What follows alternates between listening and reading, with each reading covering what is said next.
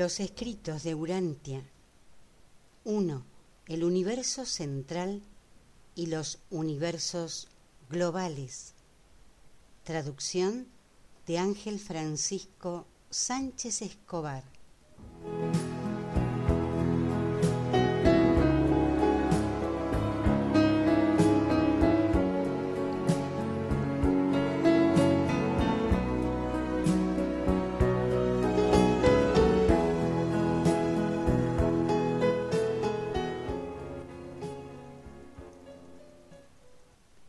El escrito 21, Los hijos creadores del paraíso, ha sido separado en cuatro partes.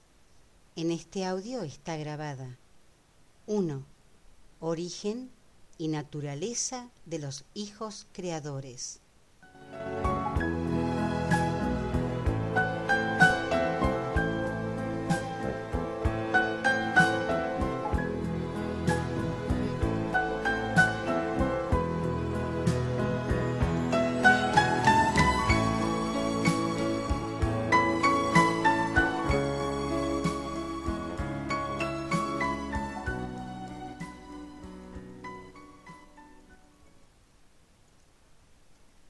Escrito 21.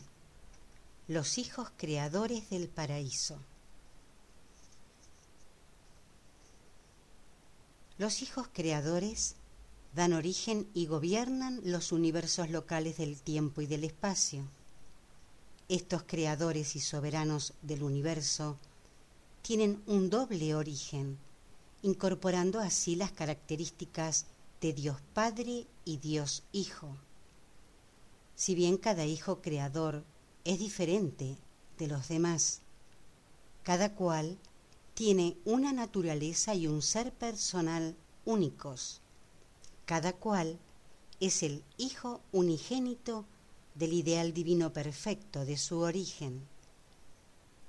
En su inmensa labor de organizar, hacer evolucionar y perfeccionar un universo local, estos elevados hijos siempre disfrutan de la vigorizante aprobación del Padre Universal.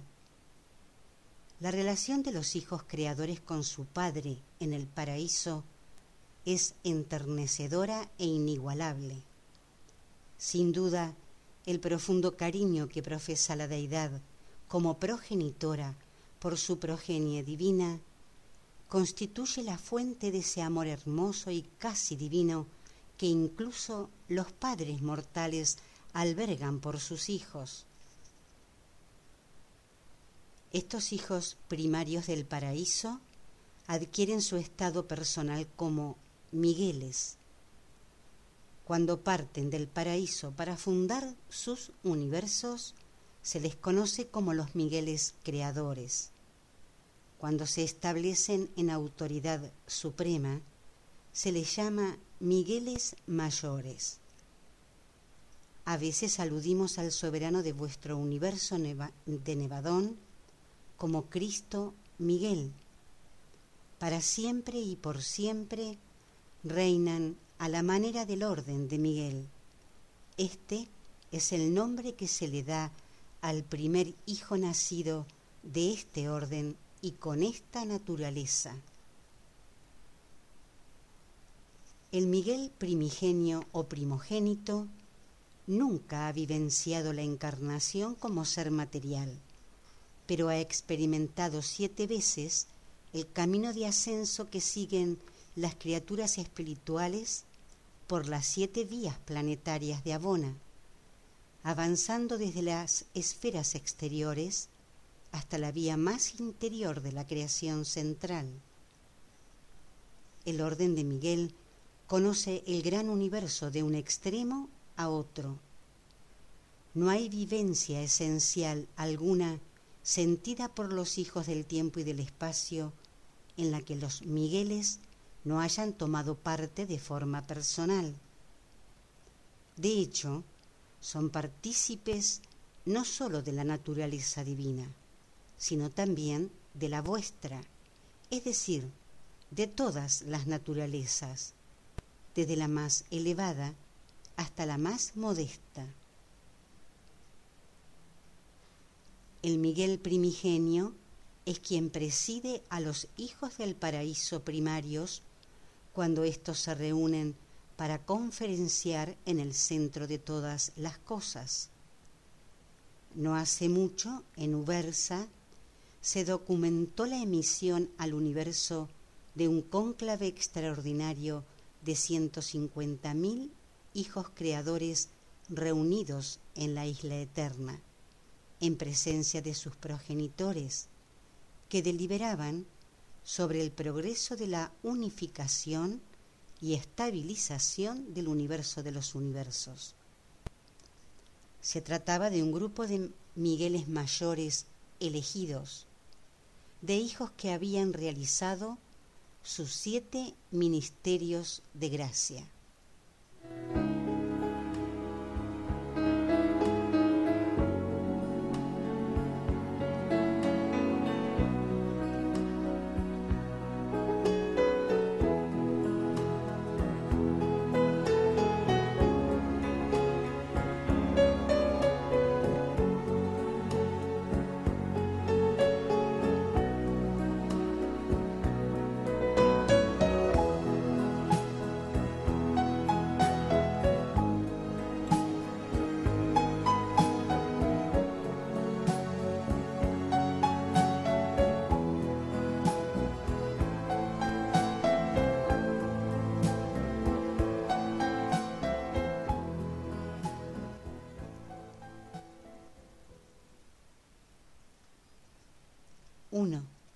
Origen y naturaleza de los hijos creadores. Cuando la plenitud de la ideación espiritual absoluta del Hijo Eterno se encuentra con la plenitud del concepto absoluto del Padre Universal como ser personal, cuando dicha unión creativa se logra de forma final y, y plena, cuando suceden tan absoluta identidad de espíritu y tan infinita unidad de concepto personal, entonces, en ese mismo momento, sin que se pierda nada del ser personal ni de la prerrogativa de ninguna de las dos deidades infinitas, aparece destellante en todo su ser un nuevo y primigenio Hijo Creador, el Hijo unigénito del ideal perfecto y de la poderosa idea cuya unión da origen a este nuevo ser personal, creador de poder y perfección. Cada hijo creador es el unigénito y el único vástago posible de la unión perfecta de los conceptos primigenios de las dos mentes infinitas, eternas y perfectas de los creadores sempiternos del universo de los universos. Jamás puede haber otro hijo así, porque cada cual es la expresión e incorporación incondicionada, completa y última de todas y cada una de las fases de cada rasgo de cada posibilidad, de cada realidad divina que pudiera hallarse por toda la eternidad, expresarse o desarrollarse a partir de esos potenciales creadores divinos que se unieron para dar nacimiento a este Hijo Miguel. Cada Hijo Creador es el absoluto de los conceptos unidos de la deidad que constituyen su origen divino. La naturaleza divina de, de, estos hijos creadores tiene su origen en principio por igual en los atributos de sus dos padres del paraíso. Todos participan de la plenitud de la naturaleza divina del Padre Universal y de las prerrogativas creativas del Hijo Eterno. Pero a medida que observamos la forma práctica de proceder de los Migueles en los universos, percibimos aparentes diferencias. Algunos hijos creadores parecen ser más como Dios Padre, otros más como Dios Hijo. Por ejemplo, la administración del universo de Nevadón muestra que la naturaleza y carácter de su creador e hijo gobernante le asemejan más al hijo materno eterno. Además, tenemos que señalar que los Migueles que presiden algunos universos parecen semejarse por igual a Dios Padre y Dios Hijo. Y estas, y estas observaciones no implican en sentido alguno ningún juicio de valor, sino una mera exposición de los hechos. No conozco el número exacto de hijos creadores, pero tengo buenas razones para creer que hay más de setecientos mil. Si bien sabemos que existen exactamente setecientos mil uniones de días y que no se están creando más. También hemos observado, observado que los planes diseñados para la actual era del universo parecen indicar que una unión de días tendrá que emplazarse en cada universo local como embajador consejero de la Trinidad. Hemos notado además que el número en constante aumento de hijos creadores excede ya el inalterable número de los uniones de días, pero nunca se nos ha informado del destino de esos Migueles que exceden los 700.000.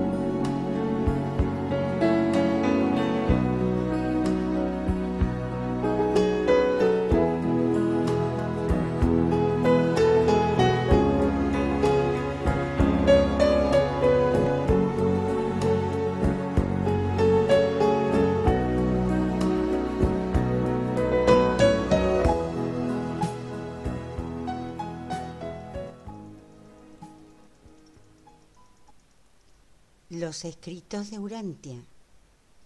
1. El universo central y los universos globales. Traducción de Ángel Francisco Sánchez Escobar.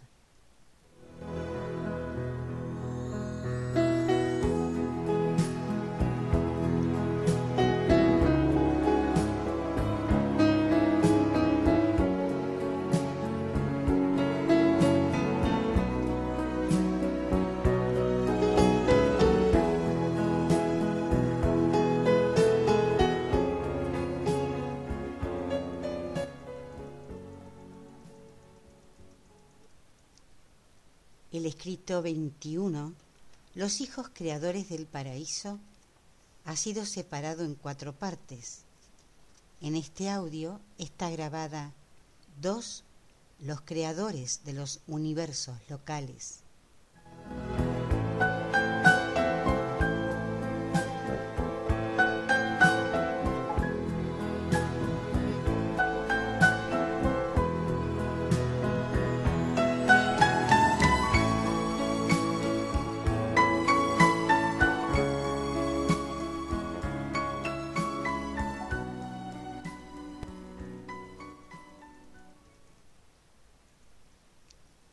2.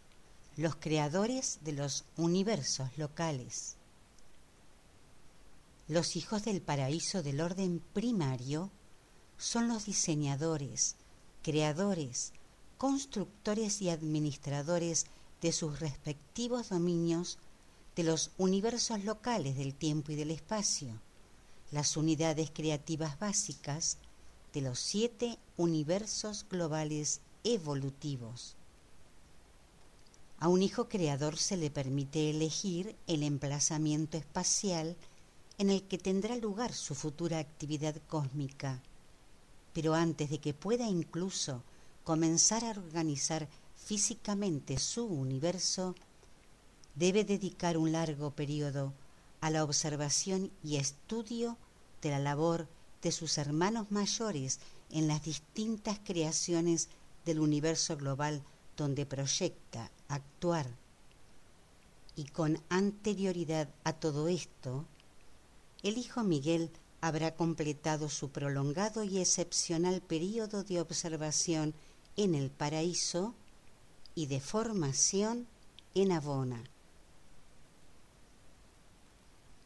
Cuando un hijo creador parte del paraíso para embarcarse en la aventura de la creación de un universo, para erigirse en rector, prácticamente el Dios, del universo local que él mismo ha organizado, entonces por primera vez se da cuenta de que está en estrecho contacto con la tercera fuente y centro, y en muchos aspectos dependiente de ésta. El Espíritu Infinito, aunque habita con el Padre y el Hijo en el centro de todas las cosas, está destinado a proceder como auténtico y eficaz ayudante de todo Hijo Creador. Por tanto, a cada uno de los hijos creadores le acompañan una hija creativa del Espíritu Infinito, ese ser que está llamado a tornarse en benefactora divina, el espíritu materno del nuevo universo local.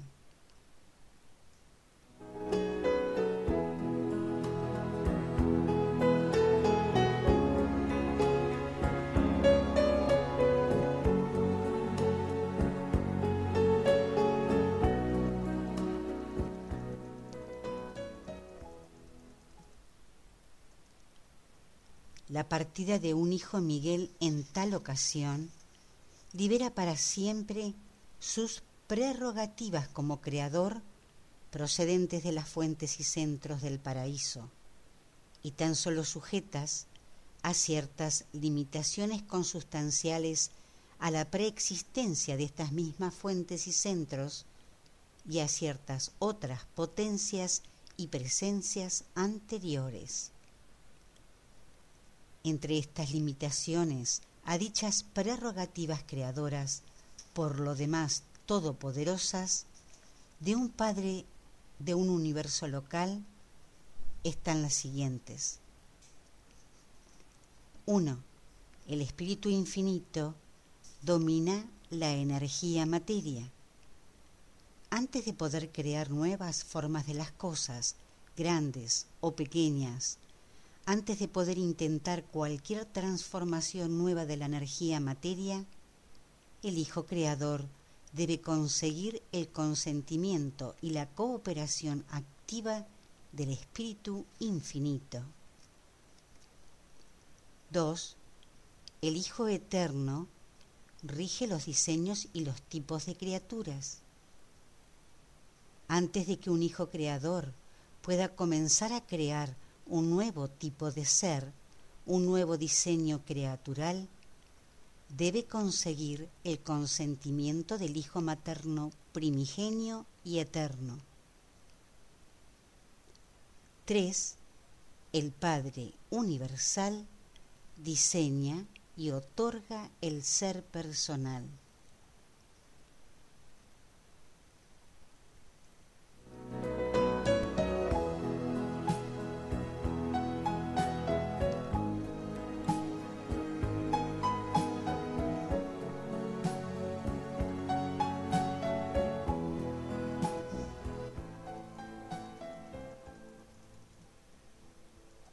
Los factores precreaturales del ser determinan los tipos y los modelos de la mente.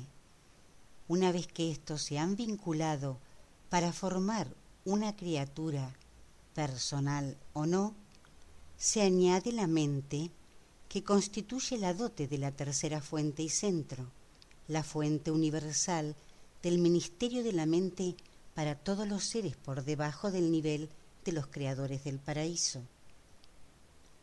La dirección de los diseños y tipos espirituales depende de su nivel de manifestación.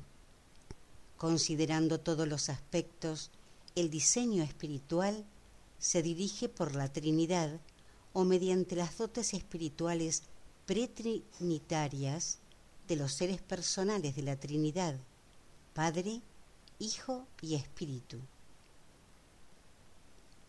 Cuando tal Hijo perfecto y divino ha tomado posesión del lugar espacial para el universo que ha elegido, cuando se han resuelto los problemas iniciales en relación a la materialización del universo y al equilibrio bruto, cuando ha formado con la hija complementaria del Espíritu Infinito un vínculo eficaz de trabajo, entonces este Hijo del Universo y su Espíritu del Universo inician ese enlace planeado para dar origen a las innumerables multitudes de sus hijos del universo local. Con relación a este suceso, la focalización del espíritu creativo, del espíritu infinito del paraíso, cambia de naturaleza adquiriendo las cualidades personales del espíritu materno de un universo local.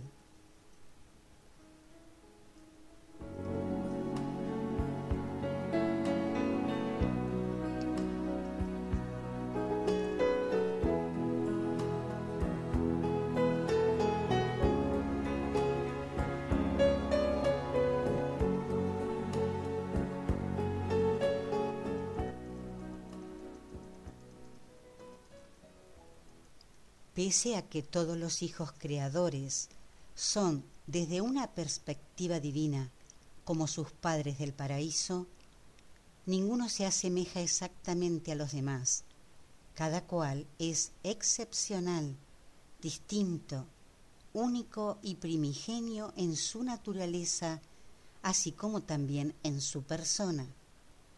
Y puesto que son los arquitectos y hacedores de los planes de vida de sus respectivos entornos, esta misma diversidad asegura que estos dominios sean también distintos en toda forma y fase de vida derivadas de cada Miguel que puedan crearse o evolucionar con posterioridad.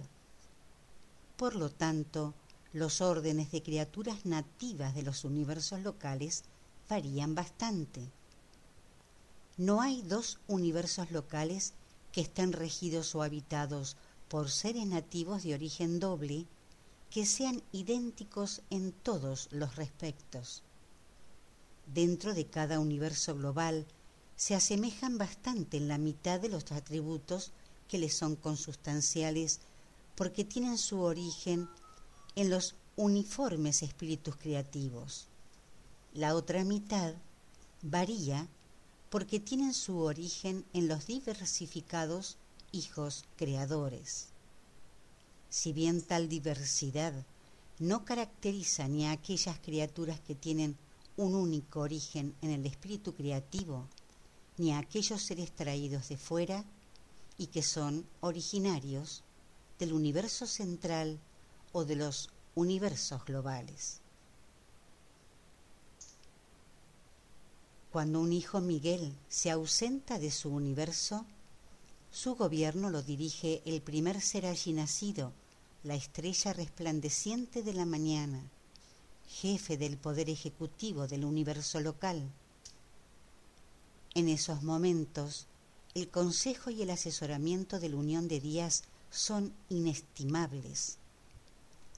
Durante estas ausencias, el Hijo Creador puede conferir al espíritu materno vinculado a él el pleno poder de su presencia espiritual en los mundos habitados y en los corazones de sus hijos mortales. El espíritu materno del universo local permanece siempre en la sede central, haciendo extensibles sus cuidados protectores y su ministerio espiritual hasta las zonas más lejanas de tal entorno evolutivo. No es necesaria la presencia personal de un hijo creador en su universo local para que una creación material establecida opere sin complicaciones. Estos hijos pueden viajar al paraíso y sus universos seguirán todavía girando por el espacio.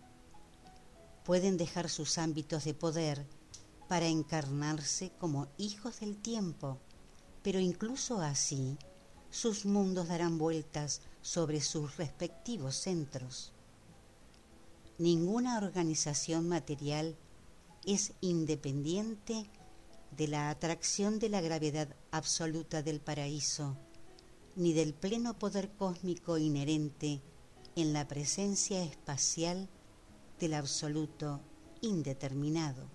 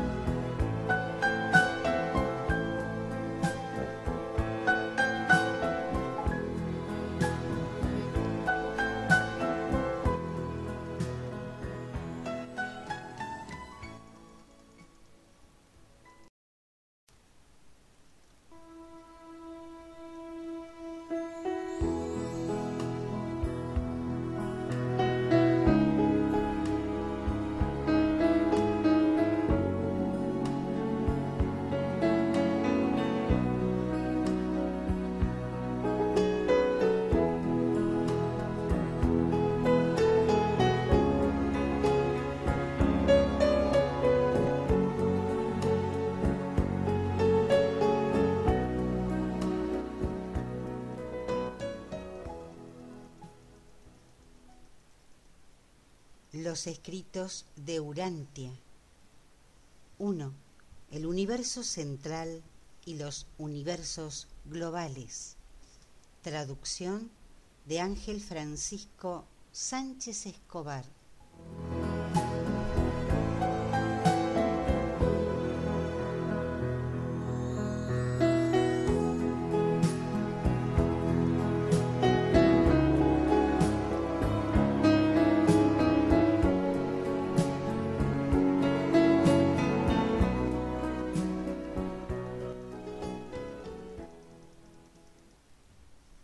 21, los hijos creadores del paraíso, fue separado en cuatro partes. En este audio está grabada 3. La soberanía de un universo local.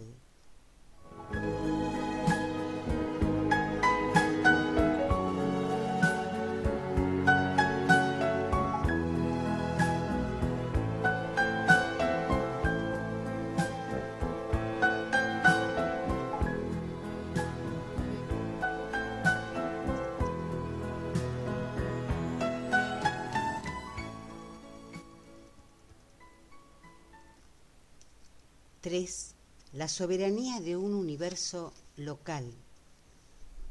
Un hijo creador recibe los dominios de un universo con el consentimiento de la Trinidad del Paraíso y la confirmación del Espíritu Mayor que supervisa el correspondiente universo global.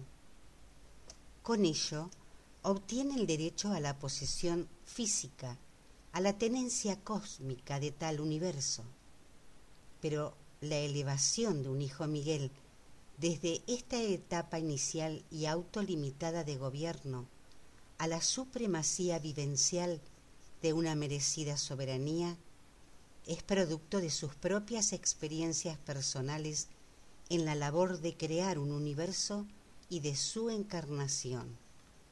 Si bien, hasta que consigue lograr su soberanía por medio de sus ministerios de gracia, gobierna como vicerregente del Padre Universal. Un hijo creador podría en cualquier momento hacer valer su plena soberanía sobre su creación personal, pero prudentemente decide no hacerlo así. Si asumiera una soberanía suprema de forma inmerecida, antes de pasar por los ministerios de gracia en semejanza de las criaturas, los seres personales del paraíso que residen en su universo local se retirarían. Sin embargo, esto no ha ocurrido nunca en ninguna de las creaciones del tiempo y del espacio.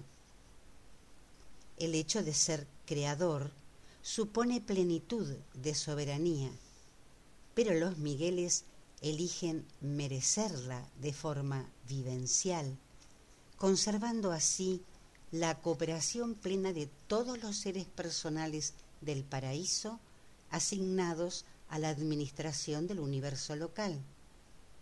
No tenemos noticia de que ningún Miguel haya actuado de otra manera, si bien todos podrían, al ser verdaderamente hijos con libre voluntad,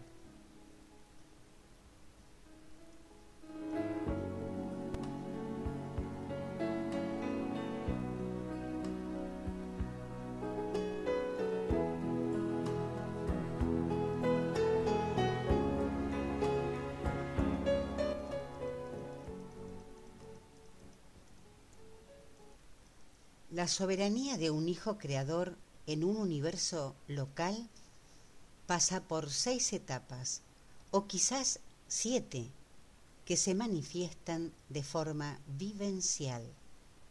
Estas aparecen en el orden siguiente. 1. Soberanía inicial como vicerregente, la autoridad solitaria provisional que un hijo creador ejerce antes de que el espíritu creativo vinculado a él adquiera cualidades personales. 2. Soberanía conjunta como vicerregente, el gobierno conjunto de las dos personas del paraíso con posterioridad a que el espíritu materno del universo adquiera su ser personal. 3. Soberanía en incremento como vicerregente, el aumento de la autoridad de un Hijo Creador durante el período de sus siete ministerios de gracia en la forma de las criaturas. 4. Soberanía Suprema.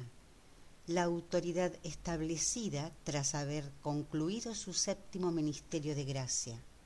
En Nevadón, la soberanía suprema data desde el momento en que el Miguel completó esta misión en Urantia lleva algo más de 1900 años de vuestro tiempo planetario. 5. Soberanía suprema en incremento. La relación en aumento que surge al establecerse la mayoría de las regiones criaturales en luz y vida.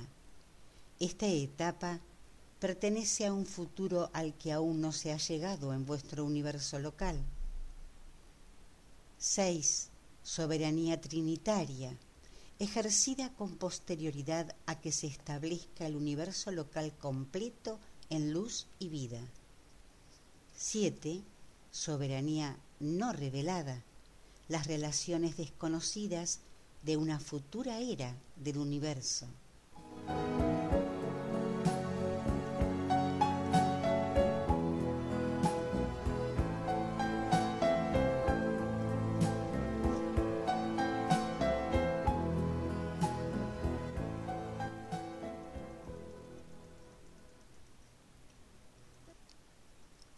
Aceptar la soberanía inicial como vicerregente de un universo local que se ha proyectado, un Miguel Creador jura ante la Trinidad no asumir la soberanía suprema hasta haber acabado sus siete ministerios de gracia y hayan sido certificados por los gobernantes del universo global.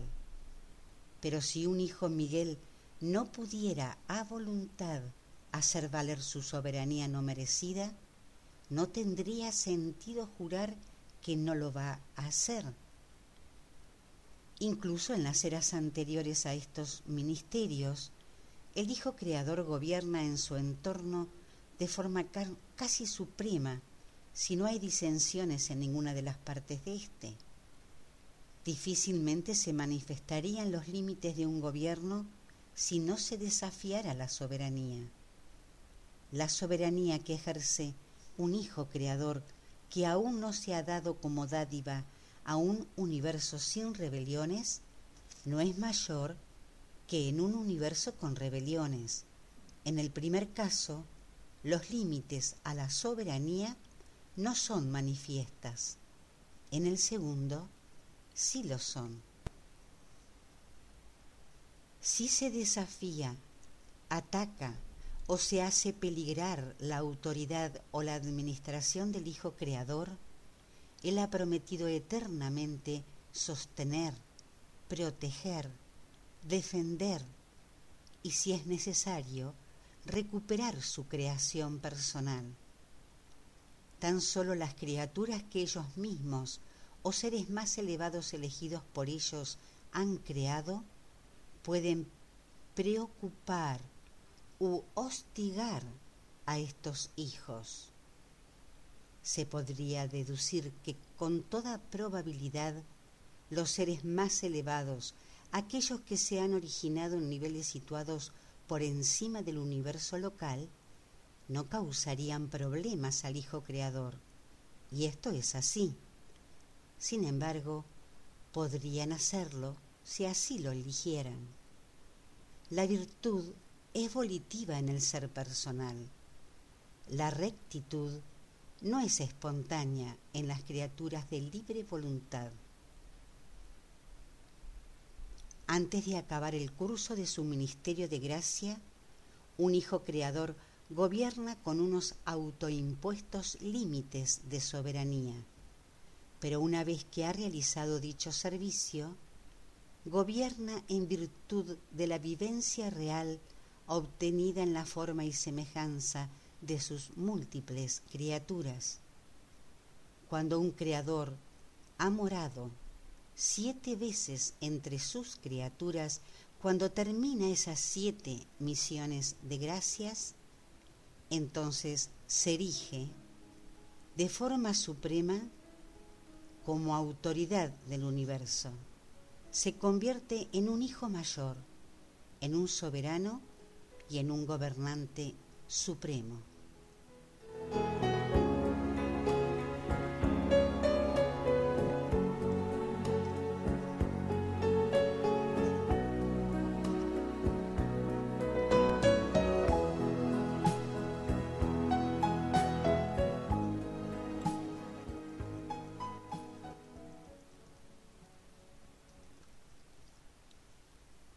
Para conseguir la soberanía suprema de un universo local, hay que seguir siete pasos que tienen un componente vivencial. Uno, Adentrarse de forma vivencial en los siete niveles criaturales mediante dichos ministerios de gracia en semejanza de las criaturas de cada uno de estos niveles.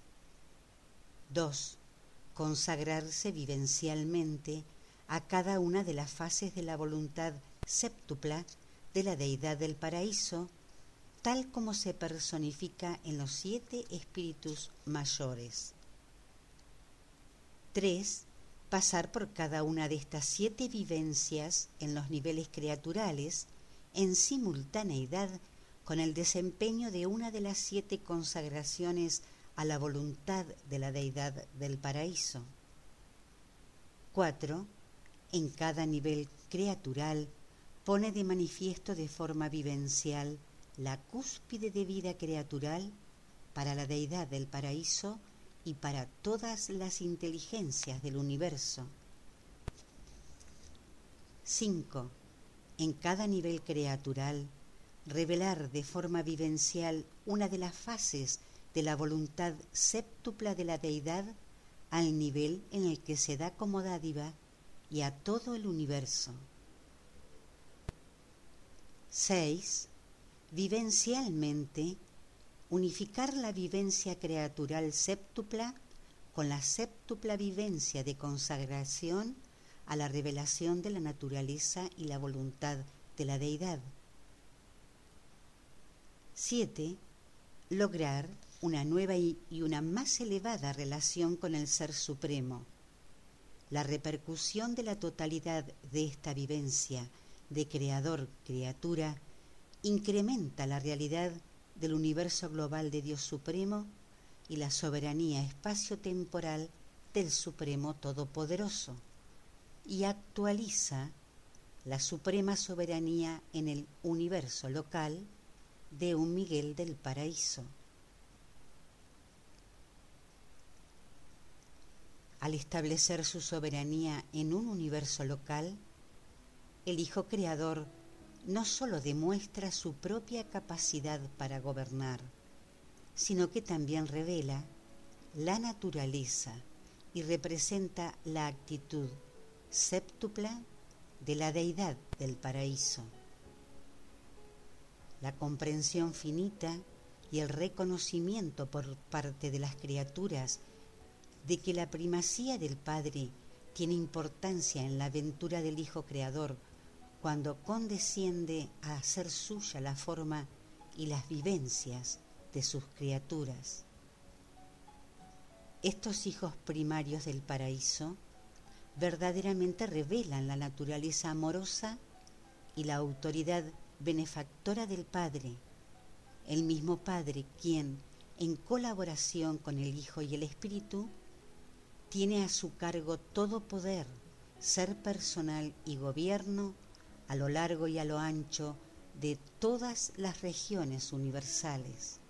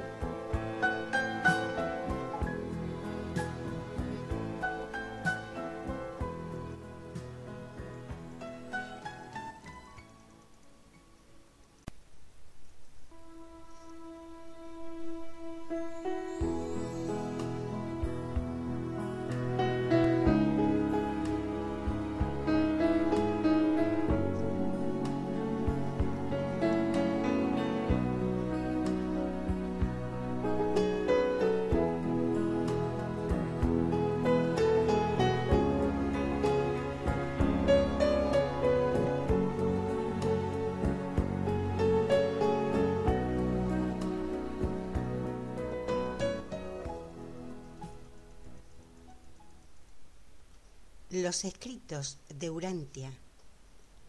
1. El universo central y los universos globales. Traducción de Ángel Francisco Sánchez Escobar.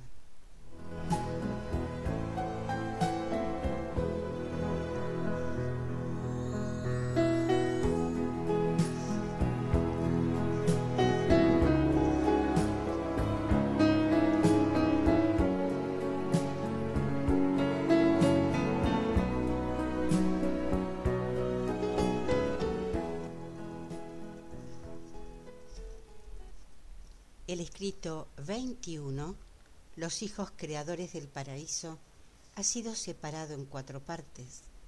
En este audio están grabadas 4. Los ministerios de gracia de los Migueles. 5. Relación de los hijos mayores con el universo. 6.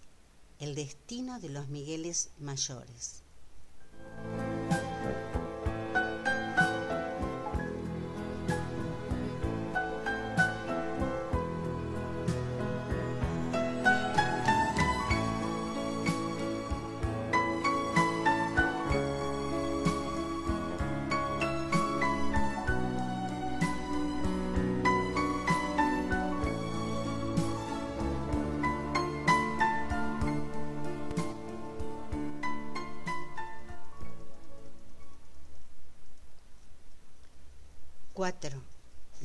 De gracia de los Migueles. Existen siete grupos de hijos creadores de gracia y se clasifican así de acuerdo con el número de veces que se han dado como dádiva a las criaturas de sus dominios. Abarcan desde los que tienen su primera experiencia de gracia, pasando por las otras cinco esferas en las que se otorgan de forma progresiva hasta que abrazan la séptima y última aventura en su vivencia como creadores criaturas. Los ministerios de gracia que realizan los abonales son siempre en semejanza de la carne mortal, pero los que realiza un Hijo Creador implican su aparición en siete niveles criaturales y conllevan la revelación de las siete expresiones primarias de la voluntad y naturaleza de la deidad. Sin excepción, todos los hijos creadores pasan por estas siete etapas dándose como dádiva a las criaturas que ellos mismos han creado antes de asumir la establecida y suprema jurisdicción de los universos creados. A pesar de que estos siete ministerios varían según los diferentes sectores y universos, siempre implican la aventura de tener que darse en forma mortal.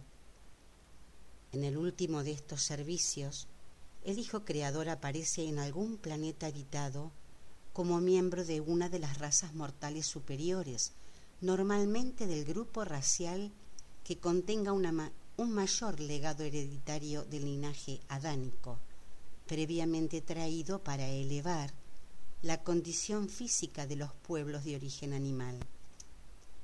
Solo una vez en el curso de estas siete misiones nace un Miguel del Paraíso de mujer, como en el caso del niño de Belén, cuyos datos tenéis. Solo una vez vive y muere como miembro del orden más inferior de criaturas evolutivas de voluntad Después de cada una de estas misiones, el Hijo Creador continúa hasta la derecha del Padre para lograr allí la aceptación del Padre al respecto y recibir instrucciones preliminares en relación a su siguiente servicio en el universo.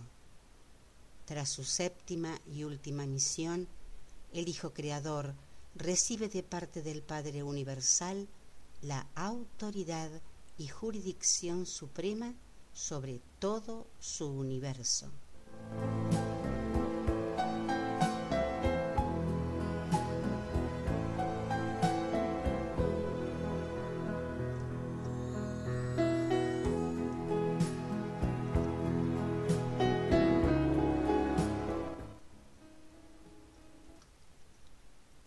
Hay constancia de que el último Hijo divino que apareció en vuestro planeta era un Hijo creador del paraíso que había acabado las seis fases de gracia. Por consiguiente, cuando se dio su comprensión consciente de la vida encarnada que había llevado en Urantia, él pudo decir y verdaderamente dijo, consumado es.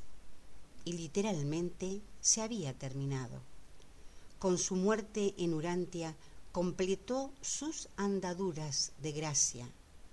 Aquel fue su último paso para cumplir el juramento sagrado de un Hijo Creador del paraíso.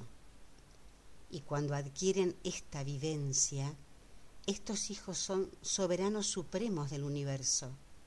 Ya no gobiernan como vicerregentes del Padre, sino en su propio derecho y nombre como Rey de Reyes y Señor de señores. Con algunas excepciones mencionadas, estos hijos que se dan como dádiva siete veces son incondicionalmente soberanos en los universos en los que moran. En cuanto a su universo local, todo el poder en el cielo y en la tierra se delegó a este Hijo mayor triunfante y coronado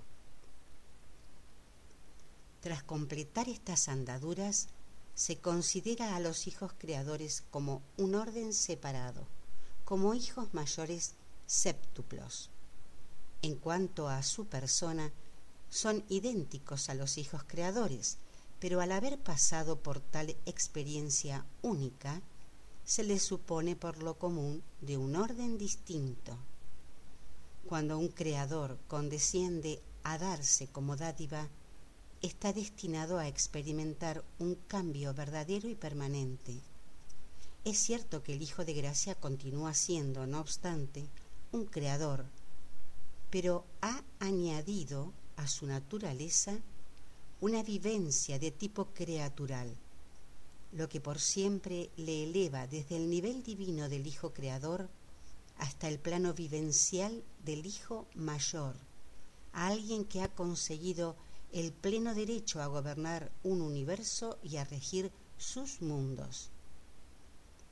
Estos seres incorporan en sí todo lo que la paternidad divina conlleva y engloban todo lo que se puede derivar de su vivencia como criatura perfeccionada. ¿Cómo es posible que el hombre se lamente de su origen modesto y de la andadura evolutiva que ha de cumplir cuando los mismos dioses tienen que pasar por una e-, experiencia equivalente antes de que se les pueda considerar vivencialmente merecedores y capaces de gobernar su universo de forma plena y final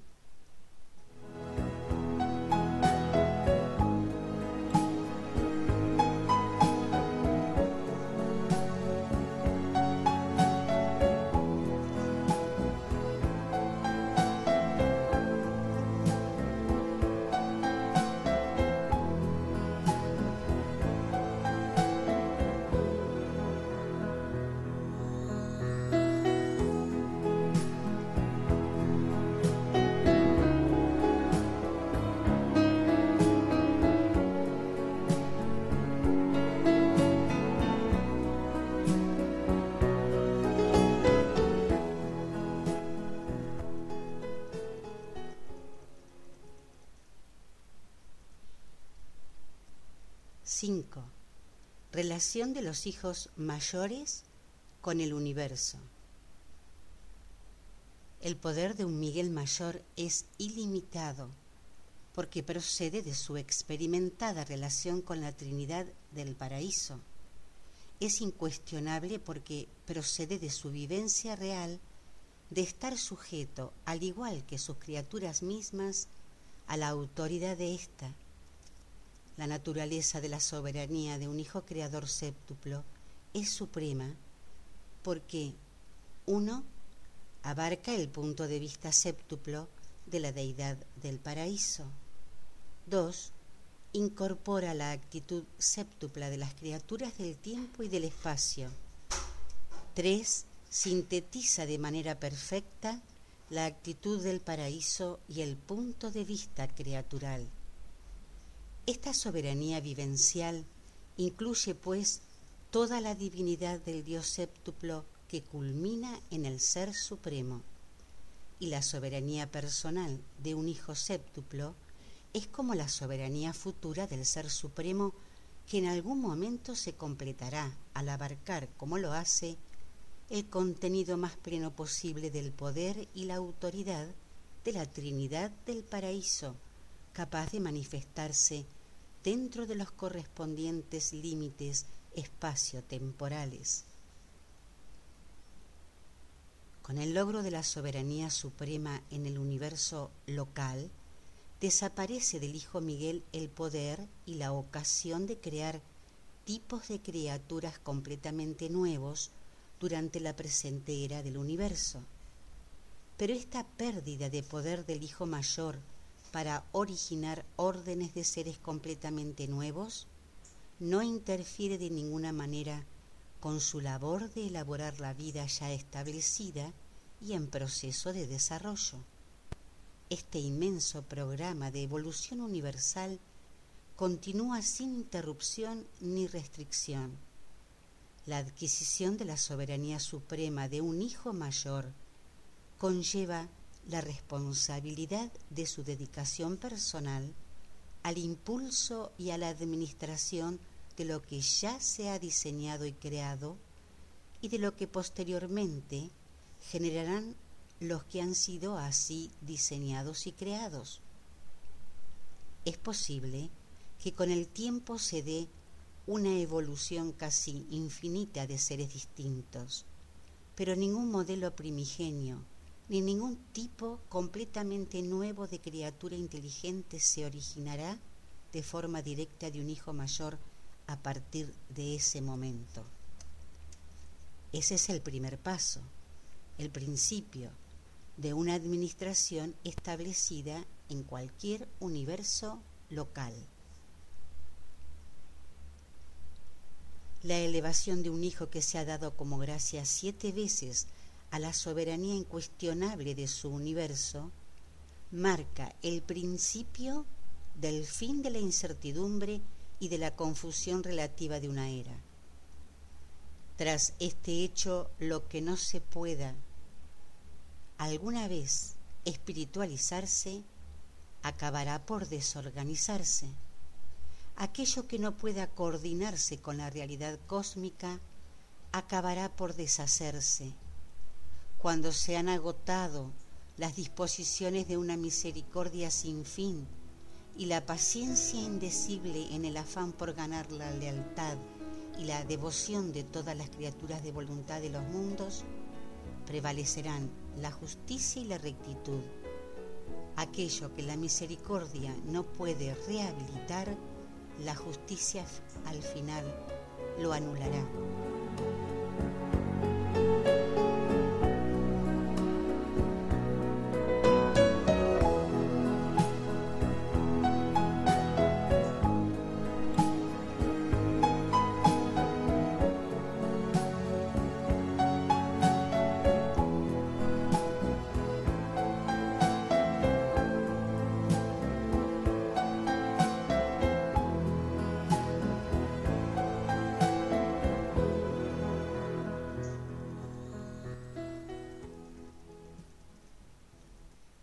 Los Migueles mayores son supremos en sus propios universos locales una vez que se les ha nombrado gobernantes soberanos. Las pocas limitaciones a su gobierno resultan de aquellas inherentes a la preexistencia cósmica de ciertas fuerzas y seres personales.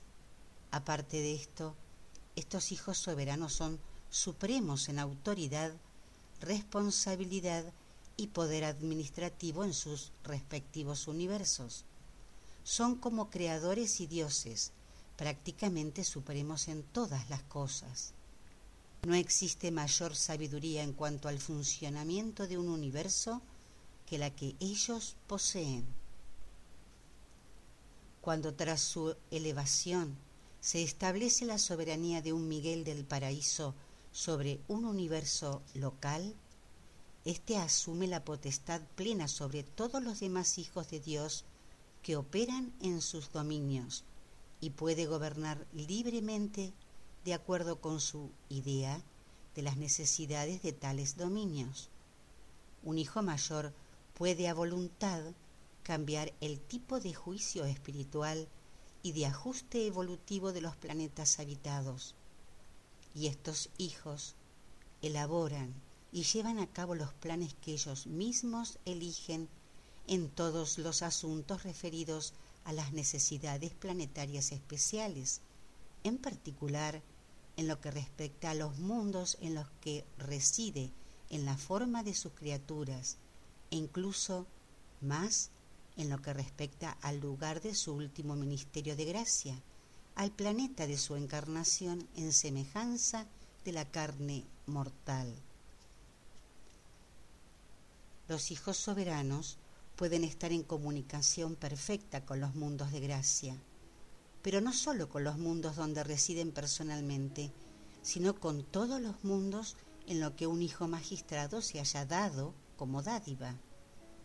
Este contacto se mantiene debido a su propia presencia espiritual, mediante el espíritu de la verdad que ellos pueden derramar sobre toda carne.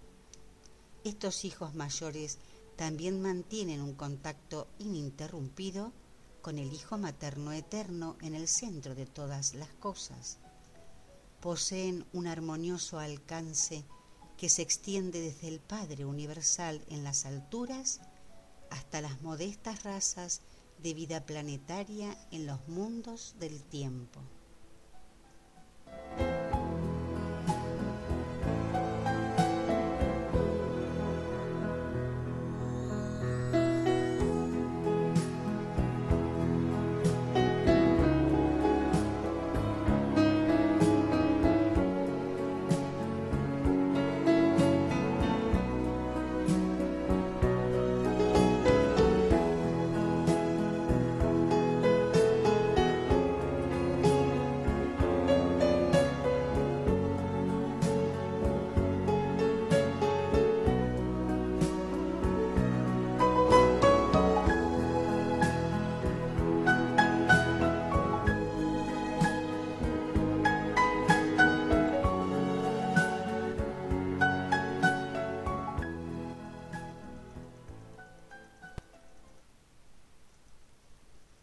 6. El destino de los Migueles mayores. Nadie se atrevería a hablar con total autoridad ni de la naturaleza ni del destino de los soberanos mayores séptuplos de los universos locales. No obstante, todos especulamos mucho sobre estos temas. Se nos enseña, y nosotros así lo creemos, que el Miguel del Paraíso es el absoluto de los conceptos de la deidad doble que le ha originado.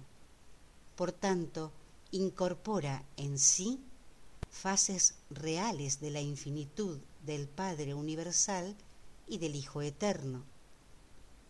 Los Migueles deben ser una parte de la infinitud total, pero probablemente son absolutos en relación a esa parte de la infinitud que concierne a su origen. Si bien al observar su labor en la presente era del universo, no notamos acción alguna que sea más que finita. Basada en conjeturas, cualquier capacidad suprafinita debe de ser autocontenida y todavía no revelada. El cumplimiento de los ministerios de gracia en forma creatural y su elevación a la soberanía suprema de un universo deben de significar la total liberación de la capacidad de acción finita de un Miguel y la aparición de su capacidad para un servicio más que finito.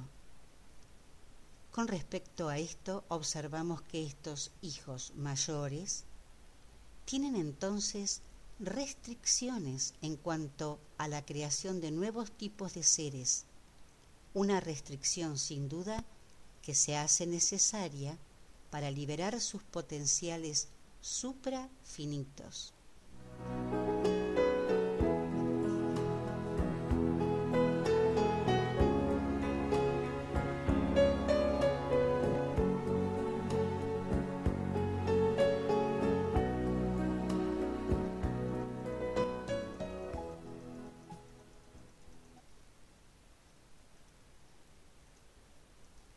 Probable que estos poderes creadores no revelados permanezcan autocontenidos a lo largo de la presente era del universo. Si bien en algún momento en el futuro remoto, en los universos del espacio exterior que se están movilizando en este momento, creemos que el contacto entre un hijo mayor séptuplo y un espíritu creativo de séptima etapa puede alcanzar niveles absolutos de servicio concurrentes con la aparición de nuevas cosas, contenidos y valores en niveles trascendentales que entrañan significados últimos para el universo. Al igual que la deidad del Supremo, se está actualizando por virtud de su servicio vivencial, del mismo modo los hijos creadores están logrando la realización personal de los potenciales divinos paradisíacos ligados a sus insondables naturalezas. Cuando Cristo Miguel estaba en Urantia, dijo cierta vez yo soy el camino, la verdad y la vida, y creemos que en la eternidad los Migueles están prácticamente destinados a ser el camino, la verdad y la vida, e iluminar por siempre la senda para todos los seres personales del universo, una senda que lleva desde la divinidad suprema hasta la eterna terminalidad divina, pasando por la absolutidad última. Exposición de un perfeccionador de la sabiduría.